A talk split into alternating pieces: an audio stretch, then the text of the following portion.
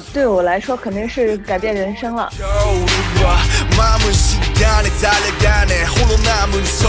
当时我们追他们的时候，他们其实刚出道是没多久的，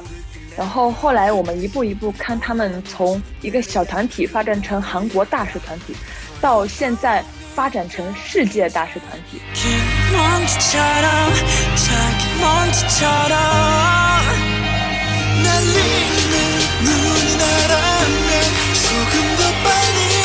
选择舞蹈的话，你肯定意味着你没办法特别稳定。这个对于对于现在的年轻人来说都还好，但是如果对于你的家长来说，可能是比较呃现实的一个问题，可能他们会催着你考公、考研这样的一个类型。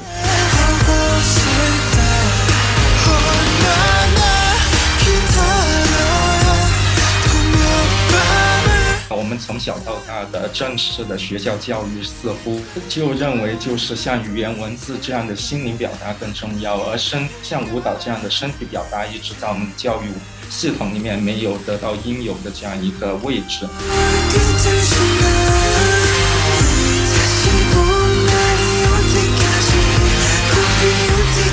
所以我觉得这个翻跳它其实是可以跨越这种我们说的 global 和 local 的二元。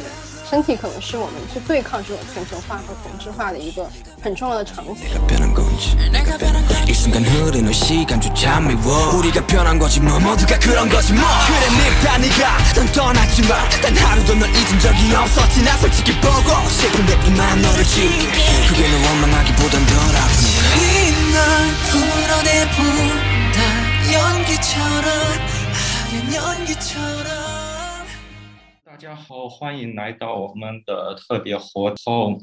我们非常有幸邀请到就国内著名的韩舞翻跳团孙子团的成员毛宁老师和大家做一个舞蹈分享。那，虽然这门课这个活动是一个公开的就为礼的这个活动日的活动，然后同时我们还要录制播课，但这首先是我理解流行文化课的教学计划的一部分，所以就在我们开始之前，我再非常简单的介绍一下，就是这门课的一些情况，就这个活动和这门课是什么关系，包括我是怎么了解到孙子团。虽然孙子团可能在韩舞翻跳圈里面非常出名，但是实际上我一直好像对国内的韩舞翻跳没有太了解。当然，实际上一开始可以追溯到去年十一月份，就可能大家有了解到，刚好去年十月、十一月的时候，一位芝加哥大学的一位中国留学生不幸遭遇了枪击案，他刚好也是成都人，然后就引起了很多在美国的中国学生还有亚裔的对亚裔身份的这样一个担忧，然后也组织了，就我认识的一位朋友组织的这样一个就是中国留学生讨论活动，然后我也去说了几句，然后我再说我的观点就很简单，我就说，即使在亚裔内部，实际上相比于比如说韩国人、韩裔，就华裔或者华人缺少一种就是带有走出华人之外的那种符号，比如说 K-pop，然后就举了个例子，我就说，比如说如果是韩国学生遇害，如果是他们要去学校抗议，要加强对韩国学生重视，实际上他们可以用 K-pop 翻跳的形式来表达他们的诉求。比如说防弹少年团有一首非常著名的歌叫《idol》，就强调一种自爱，你无法阻止我爱自己。如果在这样一种就种种族诉求的族群诉求这样一种情况下，翻跳这首歌，实际上会有一种跨越不同族群的效果。因为防弹粉丝不仅是亚裔，也有非洲裔，也有拉丁裔，也有白人，在美国。但我是我这个观点，可能当时在那一个讨论会上是一个很怪的观点，因为大家都在讨论怎么用阿伦特或者海德格这些政治哲学的东西来指导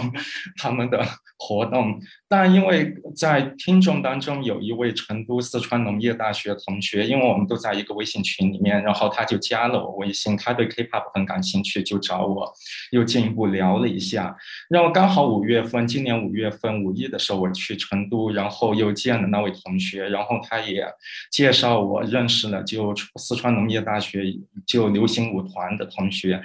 然后也从他们那里了解到孙子团，然后后来就是我要想联系孙子团老师，联系毛林老师，也是通过四川农业大学流行舞团那边。然后刚好是在我五月份的时候去成都，实在是去看四川博物馆关于的一些展览。就在汉，实在四川一直有非常非常发达流行文化，从汉代就开始了。大家如果去四川。博物馆的话，可以看到非常非常多的汉代的那些舞者的那些化妆，还有相关的一些艺术材料。所以，当我听说孙子团的时候，我就感受到一种历史和现实的这样一种对应。然后这就我这门课理解流行文化，就从古代希腊到当代韩国，实际上虽然是一门流行文化课，但是我主要目的是让大家反思一个身体心灵二元论，就英语里面是 body mind dichotomy，就这个可能听上去比较抽象，实际上非呃通俗一点说，就是我们更注重以语言和文字这样的心灵表达，没有太重视。舞蹈这样的身体表达，我们从小到大的正式的学校教育似乎就认为，就是像语言文字这样的心灵表达更重要，而身像舞蹈这样的身体表达，一直在我们的教育系统里面没有得到应有的这样一个位置。然后我这门课实际上是让同学们重新思考这样一个问题。然后从古代希腊到当代韩国，听上去好像有点穿越，实际上身体心灵二元论是来自于古代希。腊哲学，然后对身体心灵二元论的反思也是开始于古代希腊，特别是上个星期五我和大家刚刚讨论了公元二世纪的一个小册子，就叫《论舞蹈》。实际上，这个小册子可能是世界上第一个尝试为流行舞蹈作为一种身体表达形式证明的这样一个文献。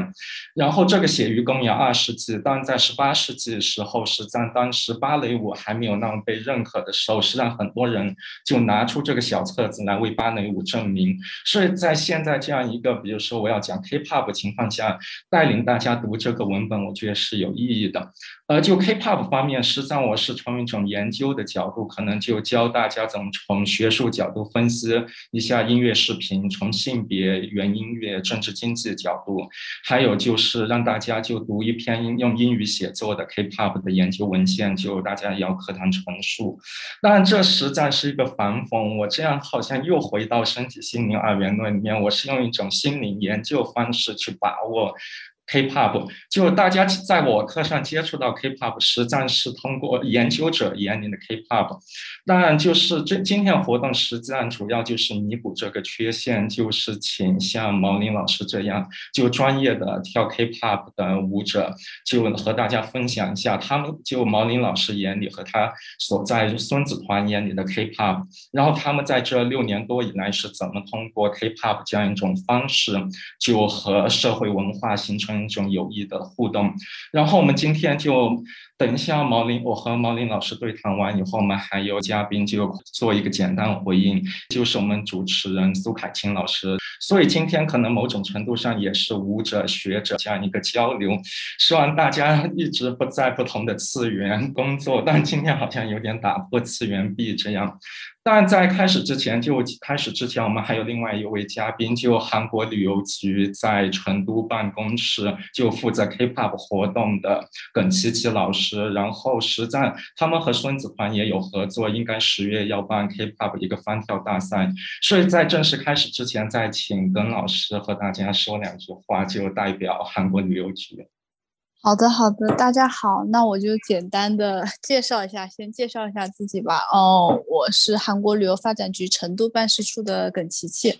然后呢，因为我也是特别喜欢 K-pop，所以进来以后也一直在负责 K-pop 文化的一个宣扬这一部分。然后，嗯，去年因为是前两年吧，我们也有在成都办一些大大小小有关于 K-pop 的活动。然后去年也和孙子团有过嗯一些合作，然后今年想说嗯，想要把 K-pop 办得更大，是因为，呃，我们的官网上也有收到很多，就是像呃粉丝的消息，说希望能够呃有更多 Hip-hop 的呃 K-pop 的落地活动，能够让大家感受到 K-pop 的这种气氛。所以，我们本社这边也是决定从今年开始到呃后年，就这三年期间会加大对于 K-pop 文化的一个宣传。所以今年的话，我们会做一个比较大的落地活动。如果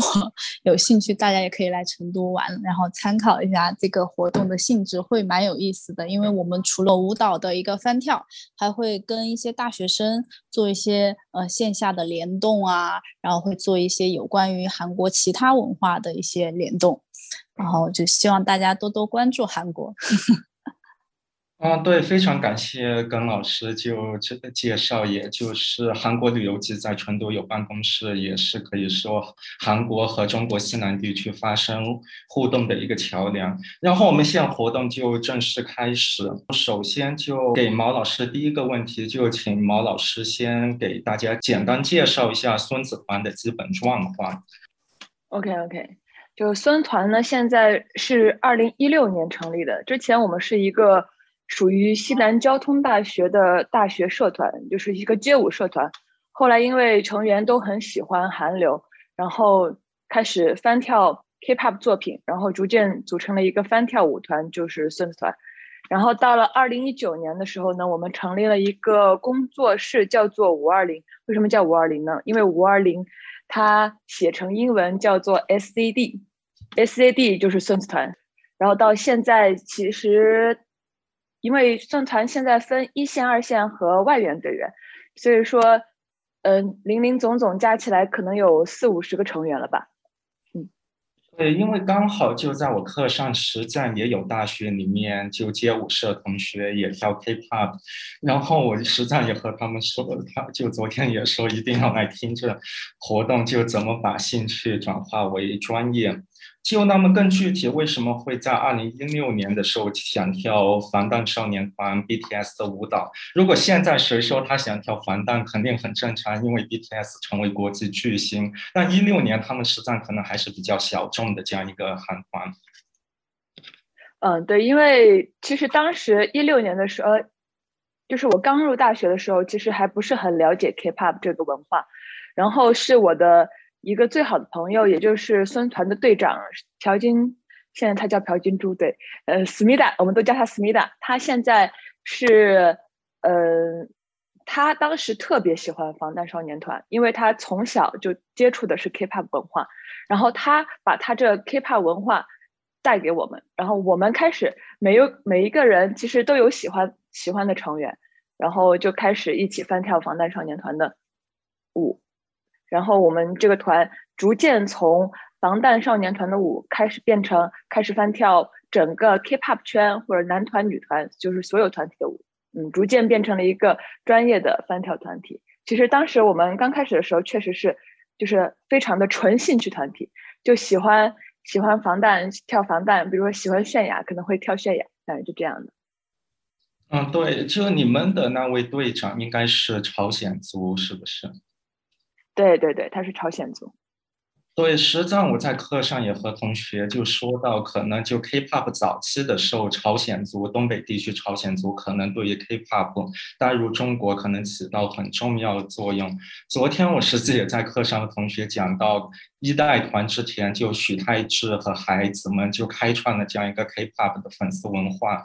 我也和同学说，就当时实际上如果能研究一下，当时就许太志刚刚在韩国出来有没有 K-pop，国内有没有他们粉丝是会非常有趣的。如果要做工作，可能要得到东北朝鲜族那里去寻找。肯定是有的，就是我的那个朋友，他是从小学开始跳 K-pop。但是我们俩认识的时候，他已经大学了，就是中间其实已已经已经有很多年的时间了。想想我们认识的时候是一二年，然后他小学的时候大概是零五零六年左右，就是零零四零四吧，我觉得他可能从那个时候就开始跳 K-pop 了。对，那么我们也基本上是相同年龄的人，不过因为我是在云南，所以刚好是东北的反面，所以我当时从小学到中学接触到 K-pop 非常非常少。那么就当时就你们一六年开始跳的，这样就组成孙子团的时候，就那么当时国内的一个韩舞翻跳与路演状况是怎么样的？特别是在成都，当时路演其实应该是没有什么路演的，就是当时因为我们接触韩韩舞的时候，翻跳的都还没有流行，就是我们当时刚进驻 B 站的时候，其实都没有什么翻跳的视频，大家可能。就是没有把自己翻跳变成一个习惯，或者说拍成视频这样的习惯。但是到了后期，就是近几年的话，翻跳其实完全已经流行起来了。嗯，打开打开我的 B 站，基本上全是，因为我肯定有大数据推荐的原因哈，就是有个人的翻跳视频、换装的翻跳视频，就包括像嗯我们这样的那种精心拍摄过、剪辑过的翻跳视频，有很多种类，包括。比如说今天下午五点钟，嗯出的歌曲，然后当天晚上六点七点就会出，大家就会出速翻视频，就这样的。所以说现在翻跳在中国已经非常流行了，但是路演的话，确实当时是很少的，就没有一个这样的舞台。但是我们第一次路演的话，应该是在就是应该是一九年一八年呃一九年二零年的时候了，当时做了一个系列嘛，然后在。成都市各大的，就是稍微标志一点的地方，比如说春熙路，比如说大悦城那个地方，然后做一些路演的，就是拍摄都不算是纯路演，但是好像二一二一年还是二零年底的时候做过一次大型的，就是孙子团的路演活动，就是出了很多节目，组成了一个完整的路演。那个时候是我们第一次做一个完整的路演舞台。在大悦城，就那么你们在成都开始路演的时候，国内其他地方已经开始路演了，还是也没有，也是和成都可能同步这样，或者晚一点？嗯，可能稍微，就是可能只有上海和广州是跟成都比较同步的，因为成都的 K-pop 算是发展的比较快的，就是比较稍微领先一点的，然后广州和上海也是。所以说这三个地方的路演是稍微快一点的，然后其他的城市是稍微后面一点点，但是也没有后多少。因为，嗯，现在有很多路演的舞台，就是路演的一些平台，比如说随唱随跳这样，或者说成都有一个专专门的 K-pop 路演舞台是 BZ 公演舞台，就这样的。所以说，嗯，现在已经有很多平台了，在各各大城市都有。对，就你们，比如说像这六年以来，就是在翻跳和路演有什么非常难忘的记忆？就是一个是在，就是刚才我说的，在大悦城的我们自己组织的第一次孙子团的属于孙子团的大型公演活动，然后还有一次就是在重庆随唱随跳举办的公演活动，因为当时孙子团是出了有四个节目吧。有团员是四个节目都上了，他的可能整场的记忆就是在换衣服，然后我是上了三个节目，然后当时我深深的记得，我们当时上了《I Can't Stop Me》，泫雅的《I I'm Not Cool》，还有一个英雄，还有一个什么宣美的《Tell》，对，就这四个节目，这四个节目整体来说效果都很好。其实当时我们英雄的那个就是路演视频，其实。嗯，在 B 站上是比较就传播度比较高，当时的氛围真的很好。就是在中国，可能那个年，哎，那个时候是二零年吧，可能还没有那么氛围，还没有到那种程度。但是我觉得那次那次的公演就让我感觉到，嗯，K-pop 真的流行起来了，就是大家的氛围真的很好。对，那么你们平时在训练的时候如何推荐的团建？就是比如说孙子团的这种向心力，就平时你们在训练中，就特别就你们就介绍孙子为什么叫孙子团，就是练武内城的孙子。就你们在这样一个过程中怎么推动的团建？当时我们取这个团名哈，就是是确实是比较随意，因为当时真的还没有想好叫啥。然后后来因为跳。跳当时跳的那个舞哈，确实应该不是 fire 那时候那个那个那个不是 fire 就是 dope，应该当时创立的时候跳的那两个舞之中之一，就跳那个舞的时候特别累，然后就觉得我好累啊，已经累成孙子了。然后要不就叫孙子团吧，当时就这么想的，就就这么取了这个名字，然后一直沿用到现在。虽然孙子吧，在中国它的寓意不是那么那么的好，但是很有特色，就是别人就是你听就能记住你的名字。然后其实孙子，我听我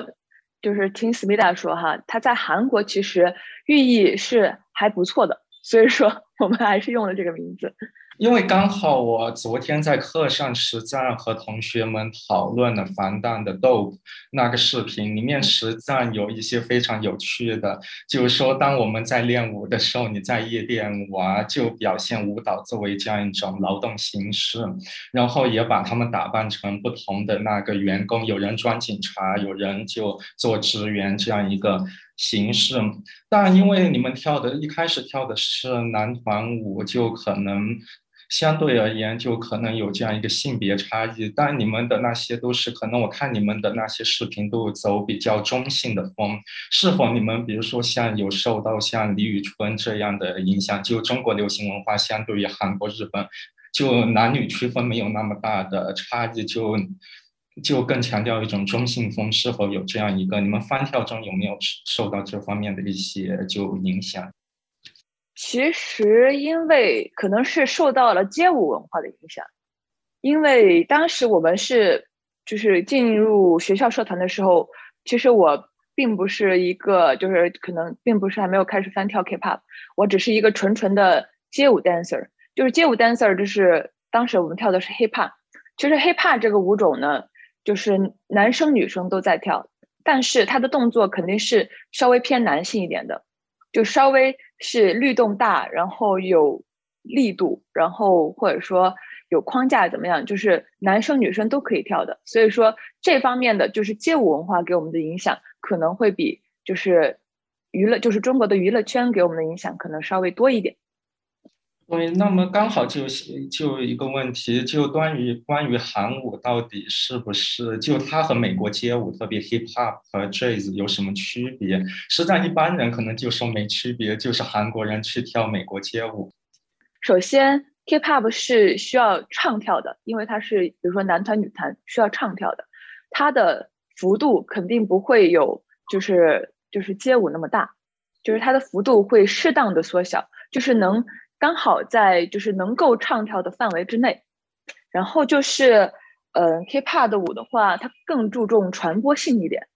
就是它会有很多重复的动作，或者说就是比较标志性的就是记忆动作。比如说，我举个例子，Somi 的 down，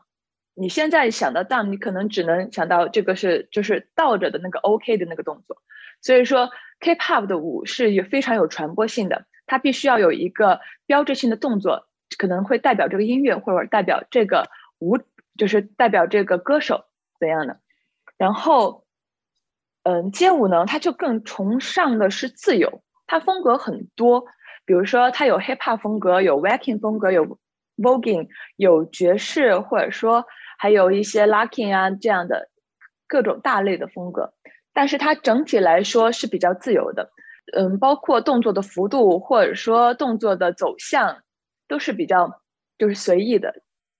然后 K-pop 呢，它它是它有街舞的元素，它是融合了美国街舞的一些元素，比如说请下的舞，请下的舞会请一些 voguing 的编舞老师，比如说就是就是那个呃 RAN 就是他会请 voguing 的编舞老师，他的 State Night 它是很标准的 voguing，但是真真的 vog 真正的 voguing 它会更难一点。他在 voguing 的元素的基础上稍微做了一些简化，但是加入了一些包括 vogue theme 啊，包括一些手花这样的元素。其实这样就让 K-pop 的编舞更加丰富，但是也还是非常具观赏性和传播性的。所以说，嗯，K-pop 和街舞的区别大概就在这些方面。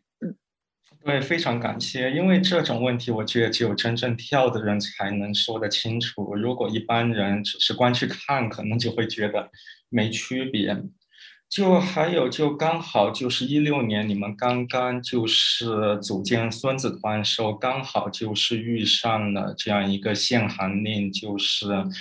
对于不熟悉的同学，限韩令就是因为一些纠纷问题，然后就是中国就不让韩国的偶像来大陆开演唱会，然后就从你们翻跳路演的角度而言，就你们刚好是赶上了这样一个。时间，你们是否认为，比如说像这样一个限韩令，实在也为国内的翻跳文化、路演文化提供了一个平台？因为大家都看不了偶像的演唱会，但是又想看体验真正 K-pop，可能就路演和翻跳是一个替代。对，是这样的，我们也是这样的，因为我们一一七年、一八年的时候也去看防弹的演唱会，然后因为他他们还会来国内开一些演唱会，然后当时也觉得非常。快乐，但是限韩令之后呢，可能大家就会从就是线下的这些追星的活动，变成了那种沉浸式追星。什么叫沉浸式追追星呢？就是你把你自己当做他，就是你跳他的舞，你唱他的歌，就叫沉浸式追追星。就是对于 K-pop 在嗯中国的发展来说，就是非常有推动性的，因为。你就是他，可能你追的明星他来不了这里，你就帮他 在这里 演出的感觉，所以说就是这这一块确实有一些的推动作用。对，你就刚好提到沉浸式追星，就比较好奇，就你们在团就在特别是翻跳防弹的时候，有没有特别分工？比如说我就专门跳苏嘎，他专门跳 V，他专门跳 RM，还是没有比较自由？有是有的，是有的，因为每个人都有自己喜欢的成员。比如说我刚开始的时候，我不是刚开始啊，就是我一直就很喜欢拉蒙，就很喜欢 Master。就我刚开始的时候是一直跳他的位置的。然后比如说思密达特别喜欢就是果果，他就一直跳田正国的位置。比如说田子当时特别喜欢 J Hope，他就一直跳 J Hope 的位置。当时是很有分工的，但是呢。呃，因为对舞蹈的呈现来说，就需要可能需要你去跳另外的位置，所以说可能你会被安排到其他的位置，但是可能大家心里喜欢的还是这个人。对，可能这也是一种沉浸式追星吧。嗯，对，就是你你会去模仿你喜欢的明星的各种方式，比如说跳舞的方式，比如说说话的方式。比如说，还有一些他的招牌动作，或者是怎么样的，就是你会去不自觉的去模仿他，嗯，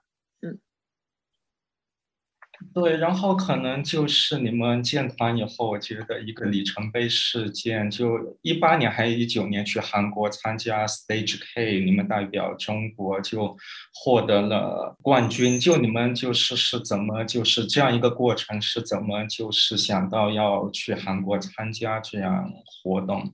因为当时其实是就是节目组是在微博上找到的我们，然后给了我们这样的一个机会。但是但是当时当时是参加海选，然后我们其实当时挺纠结的，因为海选要不就在香港，要不就在泰国，反正就是挺远的。然后我们团队很多人，你想出去就是一个非常大的工程。然后大家当时都还还是刚。毕业的状态，有些是有有些人是刚毕业，有些人还在读书，反正就是这样一个状态。呃，而且当时团队正经历一个非常困难的时期，就是我们刚毕业，就是一个非常现实的问题，你要养活自己，就这样的一个问题。所以说，就是我们的翻跳，比如说我们翻跳当时是纯纯粹的，其实真的是为爱发电，我们没有收入的，而且你每个视频，包括制作和拍摄，包括你的服装都会有成本。所以我们其实是在用爱，就是就发着电的。然后，但是当时当时确实遇到特别大的困难了，因为当时可能真的很难生活，就是成员们生活都非非常困难。但是我们在想，这个团要不要继续下去的时候，就是处于这样的一个关键的时期，接到了这样一个就是通知，就让我们去参加这个海选。但是我们决定去参加，然后可能就就花费了就是。自己的积蓄，或者说团队的一些很多积蓄，直接就是义无反顾的、义无反顾的去泰国参加了这个海选，然后进了的时候，我们当时心情真的是，真的是特别激动的，因为感觉，因为可能如果那个海选没有进，可能也不会有现在的宣传了。其实，其实去韩国那个总决赛拿不拿冠军，其实对我们来说都还好，但是那个海选。我们进了，真的是对我宣传来说是一个里程碑式的影响。因为如果海选没有进，我们肯定是不会有现在的孙团了，但是可能会就是直接心灰心灰意冷，原地解散，可能是这样的一个状态。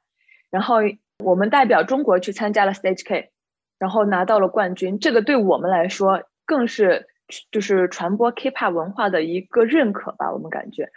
我们喜欢 K-pop，然后 K-pop 也给我们这样一个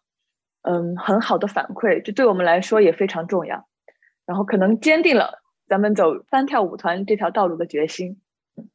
对，就非常非常的励志。然后刚好就你们应该是在泰国去参加海选，是不是？哎，对，对在泰国参加海选，当时是算是其实也没抱着能特别就是能拿名次的或者说能进决赛的这样想法，当时是当成一个特别大型的团建去的，团队有就是。出一些机票什么的，所以还有那种必要的任务要求，比如说你在泰国，我们要完成多少个视频的拍摄，我们要就是边旅游的时候边完成 vlog 的拍摄，包括什么编舞作品的拍摄，然后包括什么什么作品的拍摄。当然，这些最后其实都其实都没实现的。玩起来的时候，他说：“哎，算了。”主要是因为当时我们没有没有灯光什么的，就泰国。当时那个顶光就打打下来，就是人真的是就是看不得，就是那个法令纹巨深，就人特别丑。所以当时我们拍的视频一个都没用。最后，其实我们去泰国完成的就是我们的最重要的海选，然后还有旅游。其实这个对我们来说，就是当时其实去之前的团队心是比较散的，但是去之后就感觉这样一个团建会让大家的心就是更加凝聚。对，就实在因为泰国应该也有非常发达 K-pop 文化。那么你们当时在泰国有没有接触到一些？我们在海选场地接触了很多，因为大家都是 K-pop 粉丝，K-pop 团体，然后确实还是真的是很有很多优秀或者真的很很多优秀的团体和个人。因为当时有一个小姐姐跟我印象特别深刻，当时她穿的一个豹纹的背心，然后是一个 solo 的选手，就是特别出彩。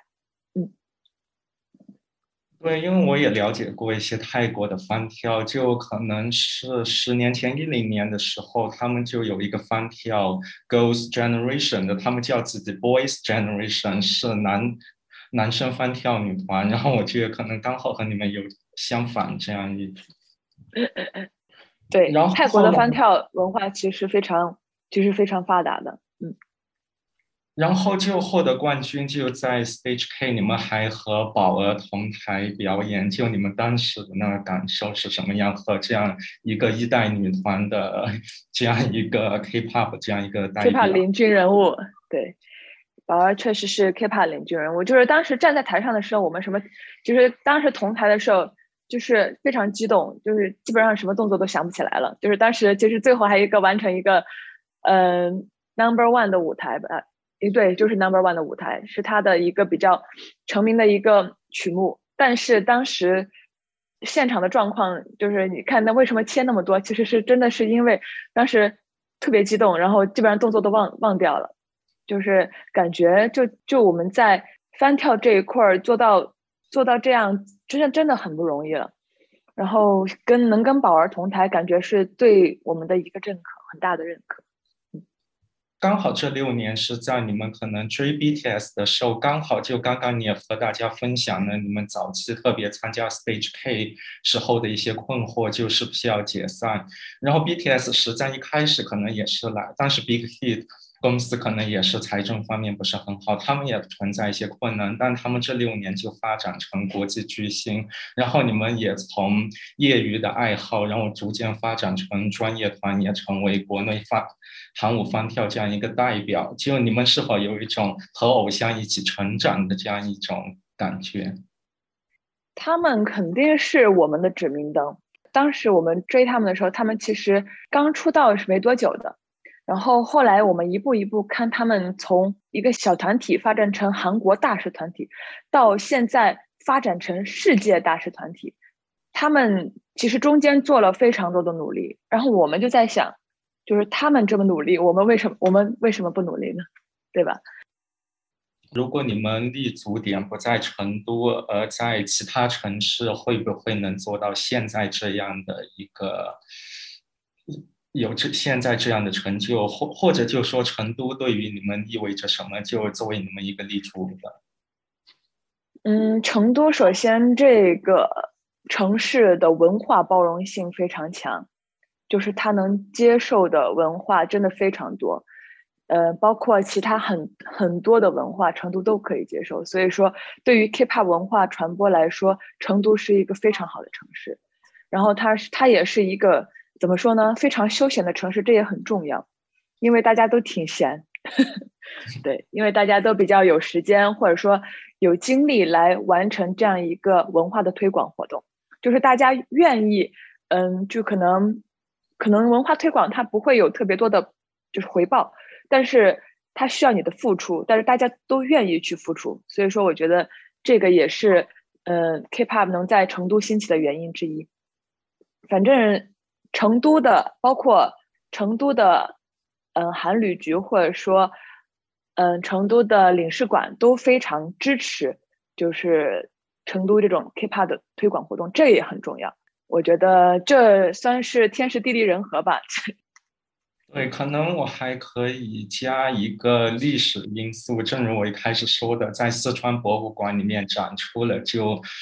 就公元一二世纪时候，四川地区就有非常非常发达的五月文化，可能也是四川本土的这样一个基因，有这样一种流行五月的这样一个基因。然后你们也在成都组织了那个翻跳大赛赛 KDC，这个是全国性的还是西南地区的？嗯，全国性的，就是这是这是一个全国性的比赛。当时让我想想，还是有很多就是其他的城市的人来参加这个比赛的。嗯，然后 KDC 的话，当时我们第一届举办的时候，它其实 KDC 只是一个小的分支，它整它整体的名字叫做 KDF，叫做 K-pop Dance Festival。嗯，它是一个。相当于是对于 K-pop 文化的一个展会，当时有很多团体，包括 XO 啊、防弹呀，就是红贝贝啊，包括很多嗯 solo 歌手的，就是一些粉丝就会自发组织一个，就是自发申领一个展位，然后去展示 idol 的一些周边或者呃海报啊这些专辑这些产品。也会介绍，就是相当于是介向广大的 K-pop 粉丝介绍他们的 idol 这样的一个文化活动。然后我们第二天才是 KDC，就是 K-pop Dance Contest，就是这样一个舞蹈比赛。所以说是把，其实当时是把文化推广和舞蹈是结合在一起的。嗯。然后你们组织这个活动是在你们参加 Stage K 回来以后，还是之前就开始？对，就是在之后。嗯因为当时国内其实还没有，呃，没有什么翻跳比赛。就是我，因为我之前参加的都是就是很专业的街舞比赛，所以说其实我们想象，我们想的就是把这样一个平平台提供给 K-pop 粉丝，就是 K-pop 粉丝也可以参加舞蹈比赛。我们翻跳有翻跳的舞蹈比赛，嗯，这样。那么，就你们是否某种意义上实在是想办一个国内的这样一种 Stage K，就把你们在韩国的一些经历感受，然后希望在至少在国内范围有这样一个活动？对，就是当然那个规模肯定是不能比的，就是因为韩国的 Stage K 请的他都是韩国的明星本人，就我们可能做不到这样的情这样的一个规模，但是我们能能够。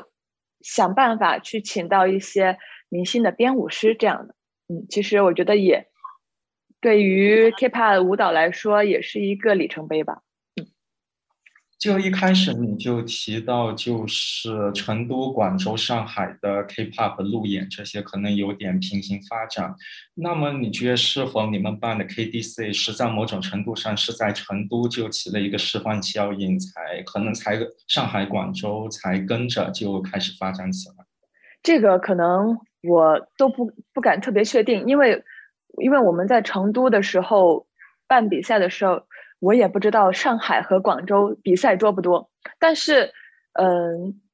因为到后期会有很多团队会请 K-pop 的一些导师呀，然后我们会逐渐了解到，原来就是广州和上海也会有很多 K-pop 的翻跳比赛。所以说，其实大家都在往这个方面进进行构想，但是不知道是哪个是第一啊？其实这个不能说是第一，就是大家都差不多。就除了翻跳以外，就我根据你们 B 站视频，你们也搞一些编舞，有这样一个舞在成都这样一个系列，比如说在宽窄巷子这样一些有成都特色的这样一个地方进行编舞。就你们是否也有，就是除了在引进 K-pop 以外，也更有一种本土化，就和成都当地的一些东西就进行一些互动，就通过编舞。嗯，对对对，因为我们想。把通过我们的编舞把成都介绍给大家，就是成都是一个非常有意思的地方，然后包括有很多人文的景观，也包括有很多非常好的吃的。所以说，在我们的我在成都系列里面呢，当然会有很多跳舞的镜头，也会有很多吃的镜头，也会有很多成都建筑物的一些特写。所以说，我们想通过自身的一些影响力或者传播力，把成都这个城市展现给大家。然后你们与与此同时还有 K-pop in public 这样一个活动，是不是也是比如说像在大悦城、春熙路这些，就进一步推进 K-pop 路演这样一个？对，是这样的，因为成都路演是需要是需要考证儿的，就是你不是随随便能路演的，就是需要一个街头艺人证。当时是我们是为了路演去考了成都的街头艺人证，然后就是。它有很多成都经典的那些点位，就需要抢哈，就是一些点位需要你选择。就比如说春熙路这个点位，可能需要提前一两个月预约，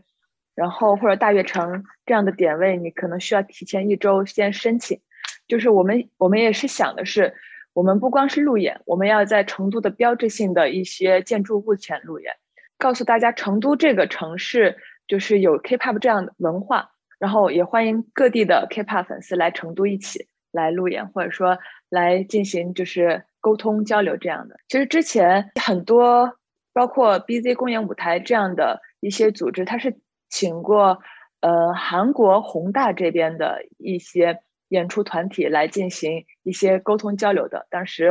我们也之前也去进行了一次交流，就感觉到韩国的。路演文化是非常发达的，所以说我们也想把成都的路演文化做的像韩国宏大一样。嗯，对，等一下结束之后，我们就有宏大的毕业生可能来 说一下他对这方面感受。然后与此同时，就除了你们在微博上、B 站上活动，我也注意到你们也有非常积极的推特，还有 YouTube 那一个公众号。但是我发现好像你们到二零年以后就没怎么更新，就不知道是为什么啊？就二零年以后就更新不是很多。呃，其实是这样的，因为我们当时是有一个成员是在国外念研究生的，然后二零年他毕业了。他从国外回来了，所以说就是，嗯，宣传上面就懈怠了一些，但是还是偶尔在跟，就是会传觉得就是比较自己比较喜欢或者说比较火一点的视频传到呃 YouTube 上面去。对，就这个大家也可以去看，就 YouTube 上，就实际上孙子团的很多翻跳视频有很多的点击量，然后国外粉丝有很多鼓励，说这是我看的最好的一首翻跳，就不知道国国外粉丝的鼓励对于你们来说是否也是有一种就是国际上的认可，除了国内和韩国以外，就像美国的、欧洲的认可那种。对，因为其实每个国家的它的。审美是不一样的，就是可能中国的粉丝可能认为你跳得很好，但是我们没有信心，就是可能国外的粉丝也觉得你跳得很好。其实因为国外是因为他街舞他的舞蹈发达，就是特别发达。因为我们之前见过一些日本的或者说美国的一些翻跳，其实都跳得很好。所以说，其实在这方面我们也可能需要就是国外网友的这些认可，然后让我们。就是更加有自信吧。你们在油管和推特，就你们也开发国外的一些影响力，你们是否就和国外一些翻跳组织也有交流这样的一种互动？嗯，对，就是之前我们交流的比较多的是越南的 Wild，就这个团体，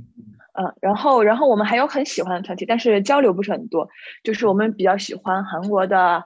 RB、AB 舞团，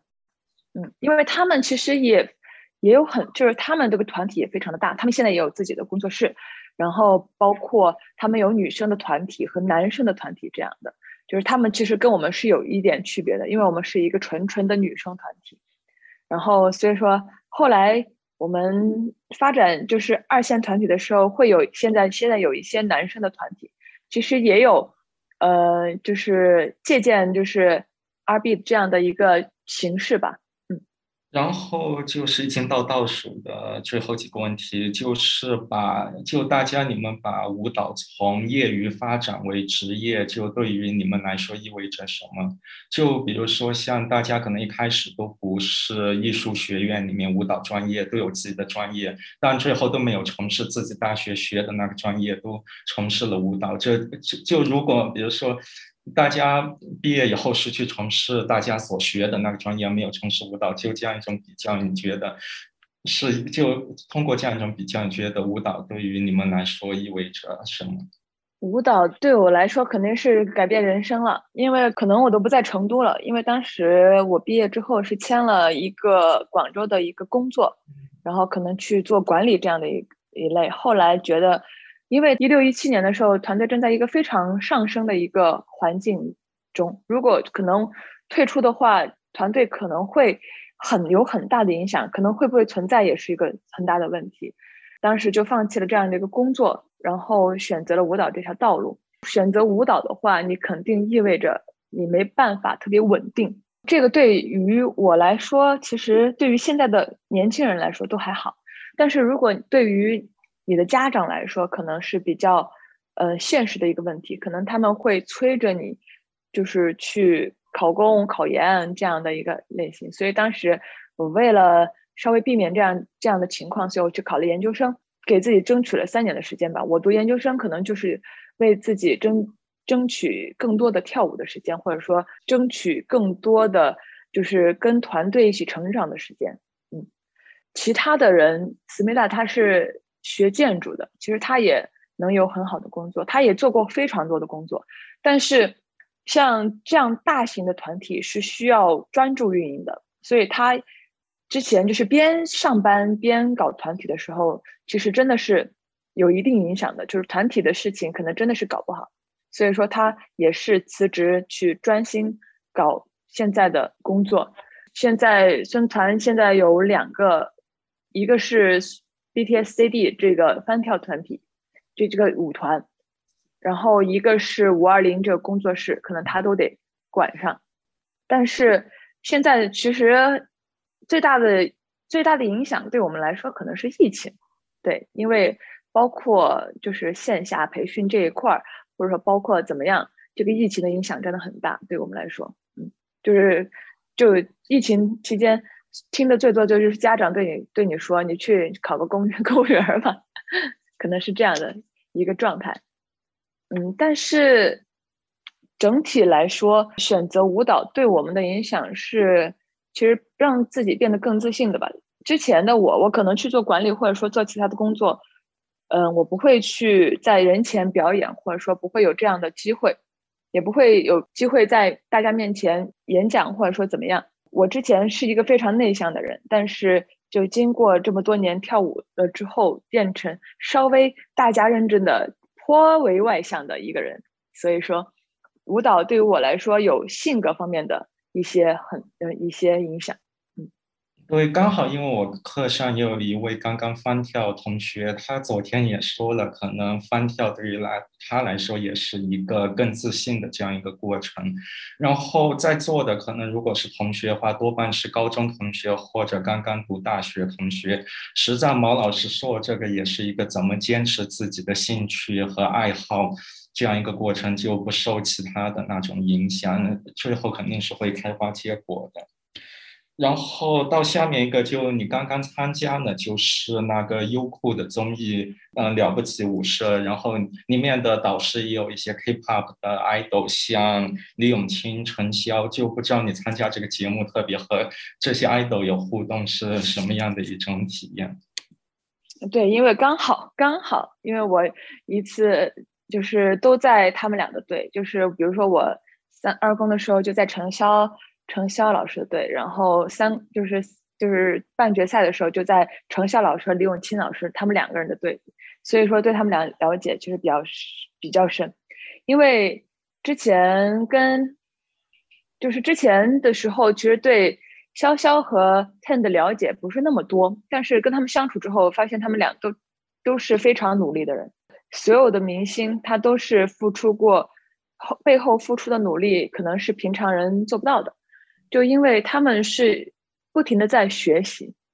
可能当时上海的时候，他们跟我们一起在就隔离吧。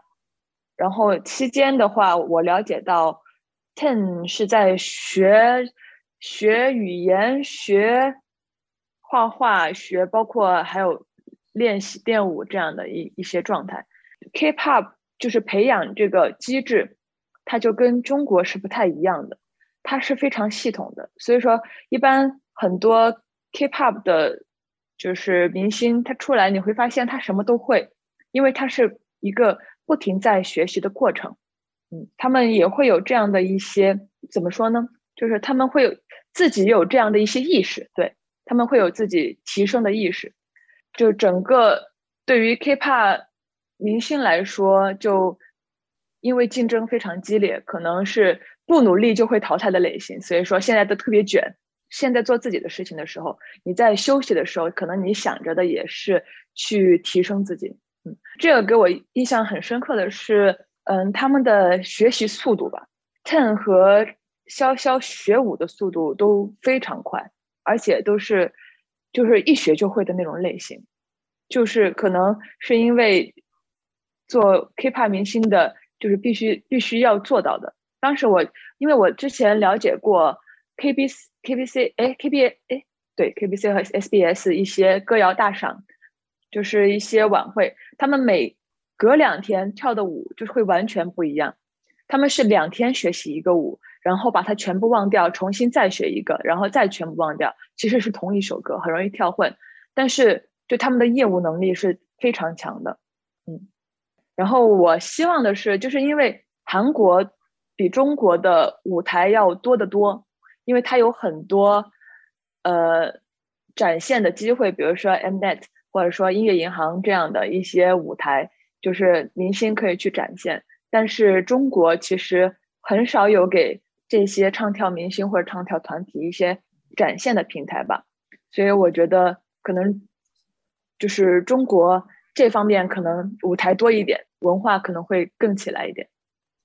嗯，对，可能这也是内娱方面一些不成熟的方面，然后也这个刚刚你说那个，就李永清和陈潇都非常努力人，这也体现某种 idol 之所以作为 idol 大家 idol 的某种榜样作用。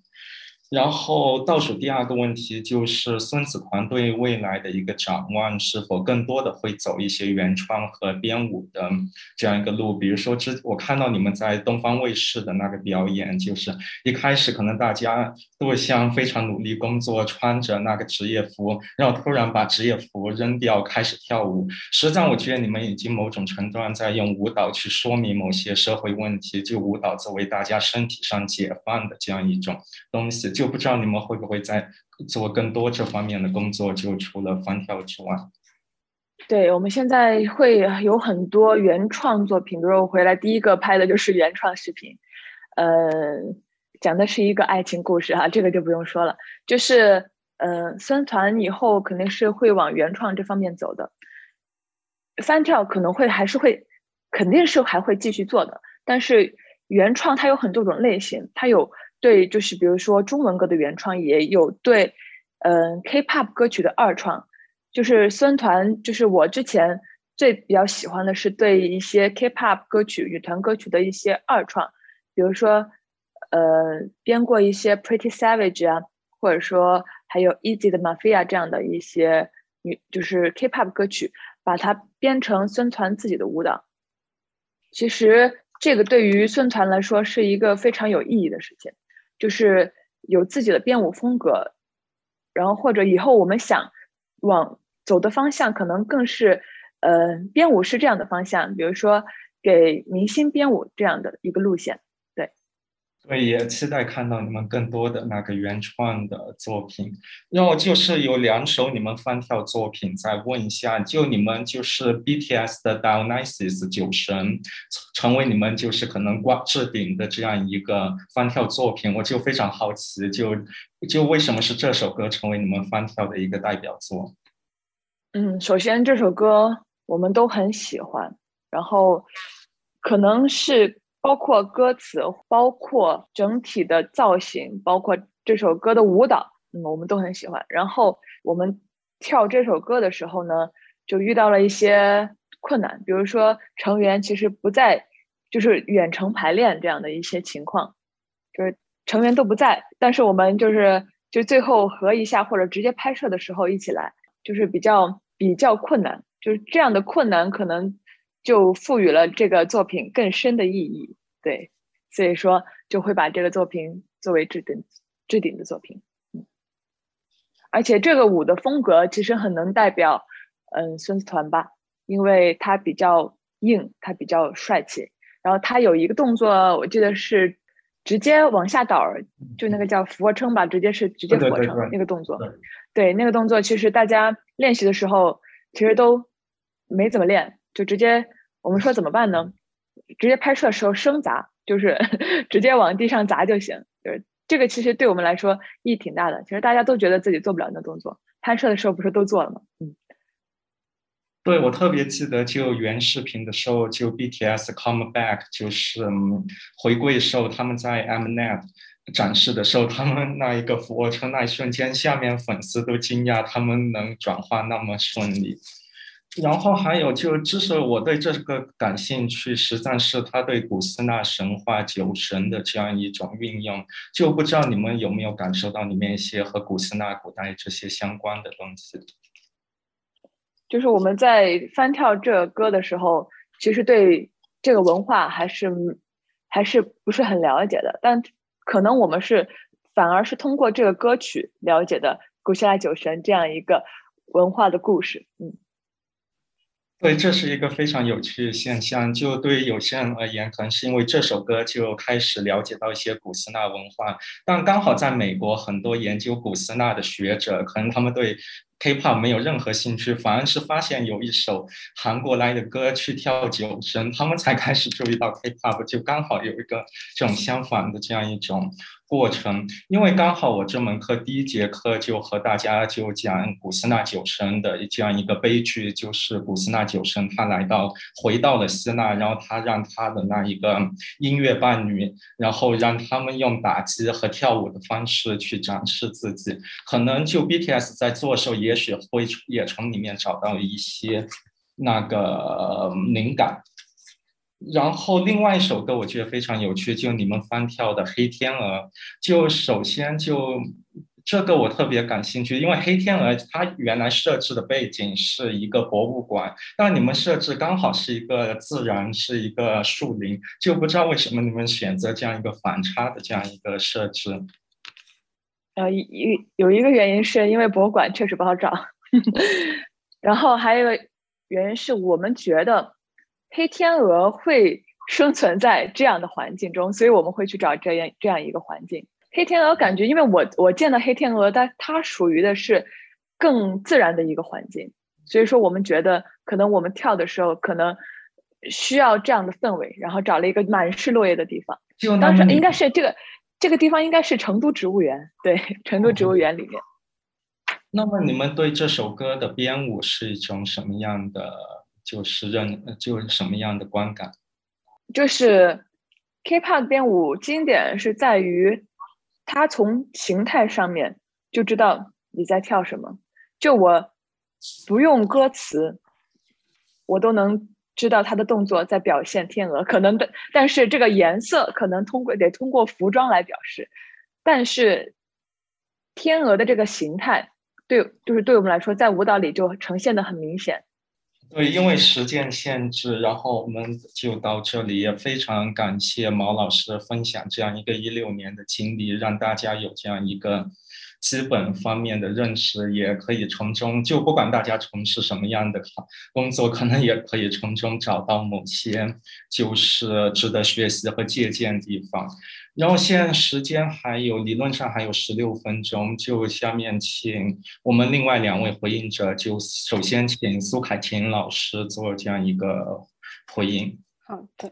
嗯，特别谢谢毛英老师，谢谢燕霄。嗯，我其实，呃，我自己个人在这个之前，就在燕霄邀请我来这个活动之前，我对，嗯，K-pop 还有韩流的了解不是特别的多，然后我也。专门补了一些孙子团的视频，补了补课，啊，但是我可能就是因为对这个领域不是很熟悉，所以我可能，嗯，讲到的点都没有很直接的关系，呃，但是我可能分享几个，嗯，就是刚刚毛宁老师讲到的一些让我印象比较深刻的点吧。我觉得第一个是，呃，让我想到就是，呃，燕霄他你在开场的时候你有提到，就是对舞蹈这个形式，对身体。嗯的这个呃重视作为一个这个对谈的契机，我觉得更有意思的是，就是呃孙子团，然后毛宁老师所参与的，它不仅仅是舞蹈，它不仅仅是进行一种身体上的活动，而且它是一种嗯翻跳的形式，就是翻跳和你直接跳舞又是不太一样的一种参与形式。呃，然后包括刚刚毛宁老师有提到 K-pop 的一个呃呃特点，就是它的传播性和重复性。就是我觉得这种媒介本身和为什么会出现翻跳这个形式，其实呃是我今天就刚刚学到的，然后我觉得这个也特别有意思，嗯，然后其实嗯我对毛宁老师也有一些有一些问题吧，就是我呃如果待会有有时间的话，也希望能听到你的一些呃想法，呃第一个是刚刚有提到有跳呃男团和女团的一个不同的作品，就很想了解一下你们。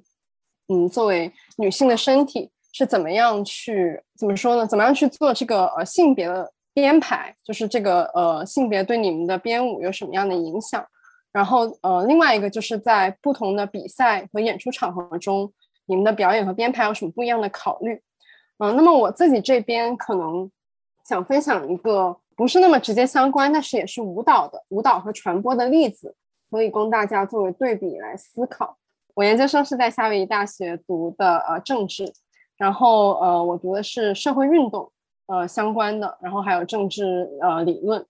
这方面，然后呃我在这边其实也是开始对身体性有一个更深的认识，其中一个原因就是因为这边的原住民运动非常的依赖于舞蹈这个形式啊，那么大家可能对夏威夷有呃一定的印象，其中一个印象可能就是草裙舞。呃，大家可能都呃见过一些卡通片也好啊，或者表情包也好，我就有一个草裙舞跳舞的一个表情包。那么他们这个舞蹈叫 Hula，它的它有不同各种各样不同的歌曲。但是自从夏威夷成为一个旅游胜地以后，它其实逐渐的变成一种观赏性的娱乐的一个舞蹈，呃，是服务于游客的，也可以说是一个全球化的结果，就是包装出来的这种文化还有旅游业。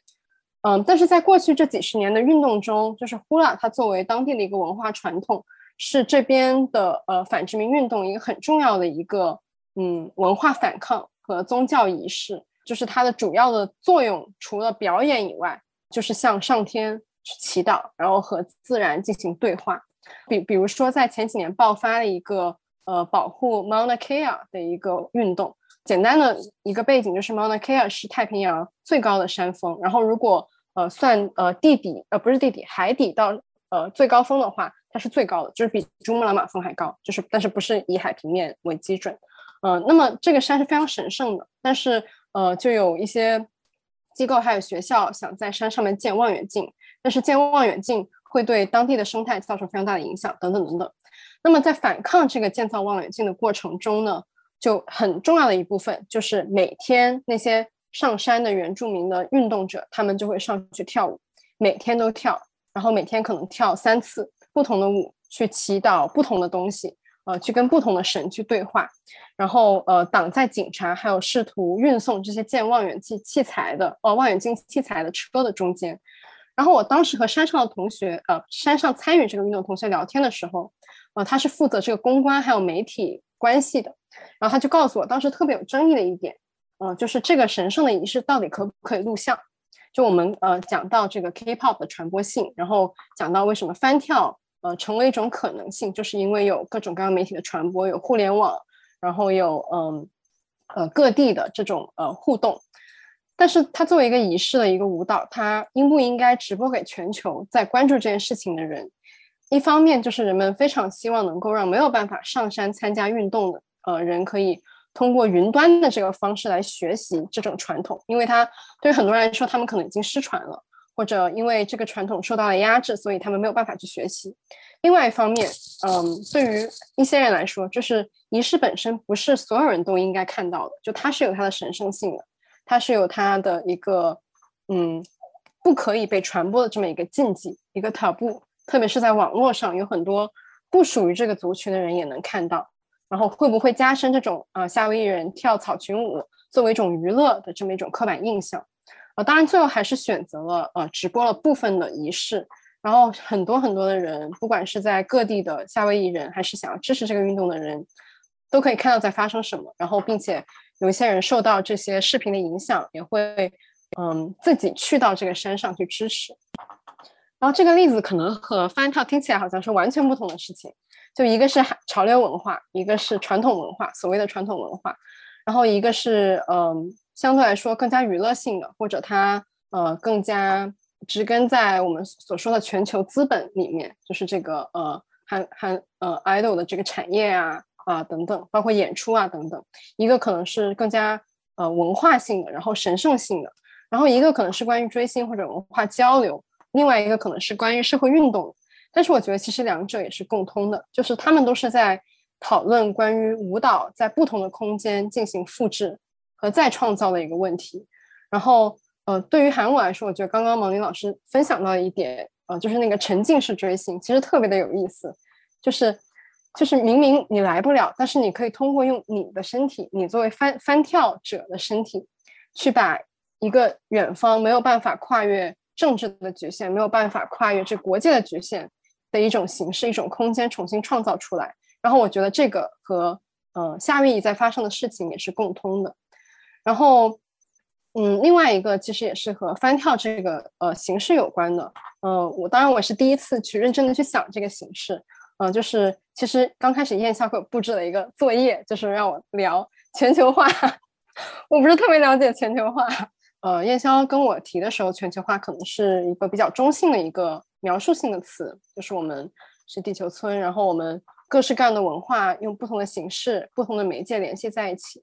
呃，但是在政治学界，呃，特别是呃比较呃反殖民的这一边，对全球化是有一个嗯很强烈的谴责的。其中有一个原因，就是因为全球化意味着呃同质化，就是 homogenization，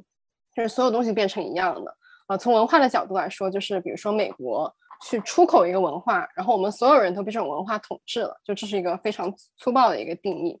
呃，然后当一些人发现同质化被严重之后，又会去捍卫一些所谓的本土文化，就是 local 和 global 的这个对立。然后我觉得其实这个翻跳的形式，然后包括孙子团的很多创作是打破了这个对立的。第一个是就是 K-pop，它当然是一个传播非常广、非常广的一个文化，呃，你可以说它是一个全球化的一个现象。但是翻跳本身，它又是一，因为它是一种再创作，而且我们刚刚也聊到，呃，这个呃和当时的社会背景、呃地理位置在成都，呃，然后包括可能参加不同地方的比赛的这种机遇，就是它不是一个完全所有的翻跳团体都是一样，或者你翻跳出来的结果是一样。呃，也不是完全只是在成都，只是在一个地方，或者我在成都，我就要发扬所谓的成都的或者中国的传统文化的这么一个呃思维。所以我觉得这个翻跳它其实是可以跨越这种我们说的 global 和 local 的二元啊，然后还有一些可能嗯，刚刚有提到一些性别的转变啊，场所的变化，然后我也知道有一些视频的翻跳有融入汉服的元素等等，就这些都是非常有意思的呃，在。嗯，就这种挑战空间，还有挑战我们对全球化的这个理解的一种呃想法的的一些因素。然后最后的话，我觉得可能呃回归一下这个身体的主题，就是为什么这个全球化它没有成为一个同质的这么一个结果？我觉得其中很重要的原因就是因为呃舞蹈是一个以身体为主要媒介的一个形式，因为我们的身体都是不一样的，我们所有的身体去接受。呃，不同的音乐，不同的旋律，包括我相信在孙子团里面，你们这么有默契，你们一起相处这么久，但是你们学同一个舞可能也是不一样的，然后你们学的不同角色的舞，所以我觉得点一下题的话，就是身体可能是我们去对抗这种全球化和同质化的一个很重要的场所，就我们需要用身体去去感受也好，然后去实践也好，呃，我也想。呃，quote 一位我非常喜欢的人类学家，他对身体和心灵的一个讨论。呃，他叫呃 Eduardo Viveros de Castro。他说的是我们以前这种呃笛卡尔所说的身体 mind body dichotomy 这种二元论，它其实 assume 的一个东西就是，呃，所有人的身体是一样的，但是我们心智是不一样的。然后我们可以对我们的心智进行排序，包括 IQ 啊。呃，包括谁做的事情是更加有脑力价值的呀？呃，包括谁的研究可能是更加嗯 rigorous 的。但是他说他是研究呃中美洲那边呃我也不知道，但是我读的相关的就是他会写一些跟呃动物相关的，就是人和动物的关系，还有呃类似的一些主题。然后他提出来就是呃不是说我们的心灵是不同的，而是我们都是有心灵的，我们都是有心智的，但是我们的身体。体现形式是不一样的，然后我觉得这可能也可和翻翻跳有一个呼应吧，就是你可能音乐是一样的，你可能追星的团体是一样的，但是每个人表现出来的形式是不同的。然后我觉得这个也可以呃扩大到其他的以身体或者比较 focus 在身体，甚至说可能所有东西都是依靠于身体的。就是笛卡尔说 I I think therefore I am，嗯，然后有一位社会学家，呃叫 Dorothy Smith，他说。It's it's not like that. I eat, therefore I am. 我们的思考，我们的所有的活动都是需要身体作为支撑的。就大概分享到这里，然后特别感谢，呃，有这个机会发言。对，非常感谢苏凯琴老师这样一个非常精彩系统的回应。就现在理论上我们是没有时间的，就当然不知道毛宁老师对于苏老师的就是回应有没有一个简单的再回应一下。嗯，刚才苏老师给我提了两个问题来着，一个是什么？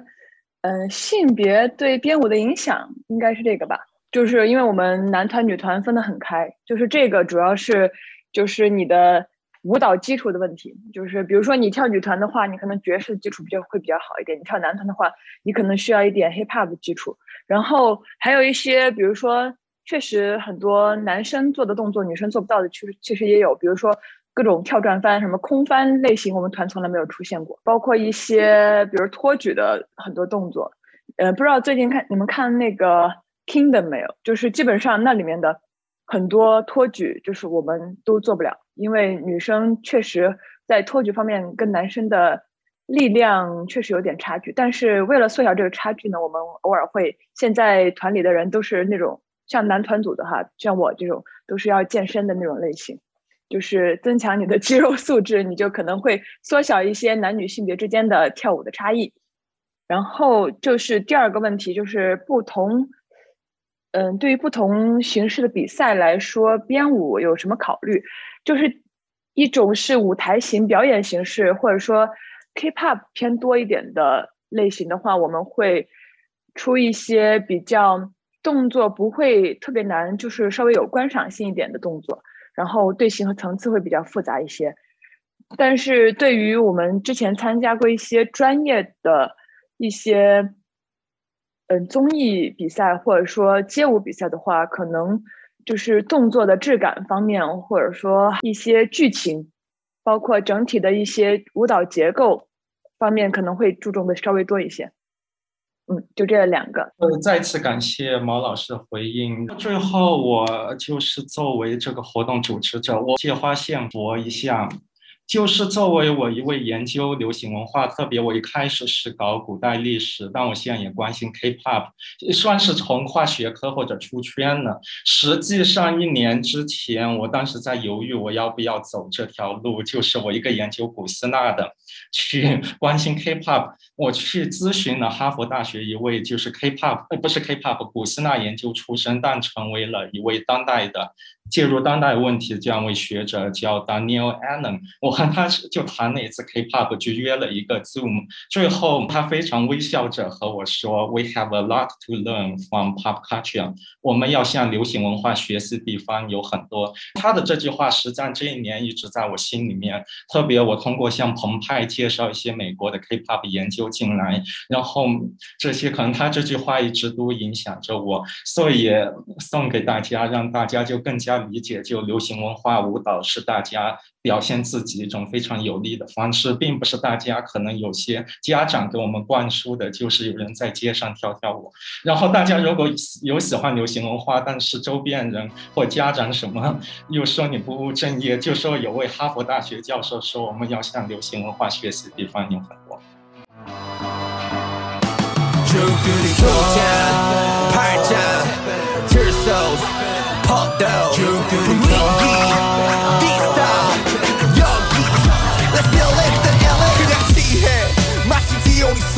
손에 술잔 다른 손에 든 칠소스 투명한 크리스탈 잔속 찰나기는 예술 예술로 술이 힘어 마시면 예술 You don't know you don't know you don't know what to do it 내가 보여줄게 난 전혀 다른 걸 주제 아이비와 거친 나무로 된 마이크 절대 다. 한숨에 나오는 소리 따윈 없다.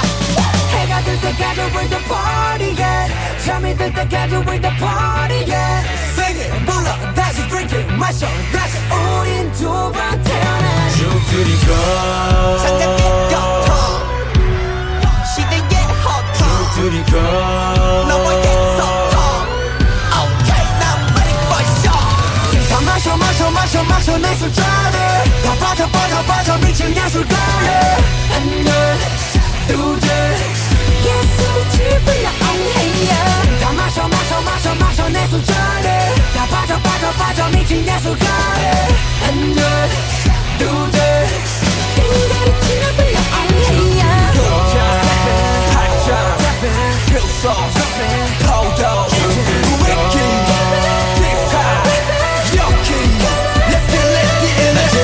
사는 무대 앞에서 들리는 환호성.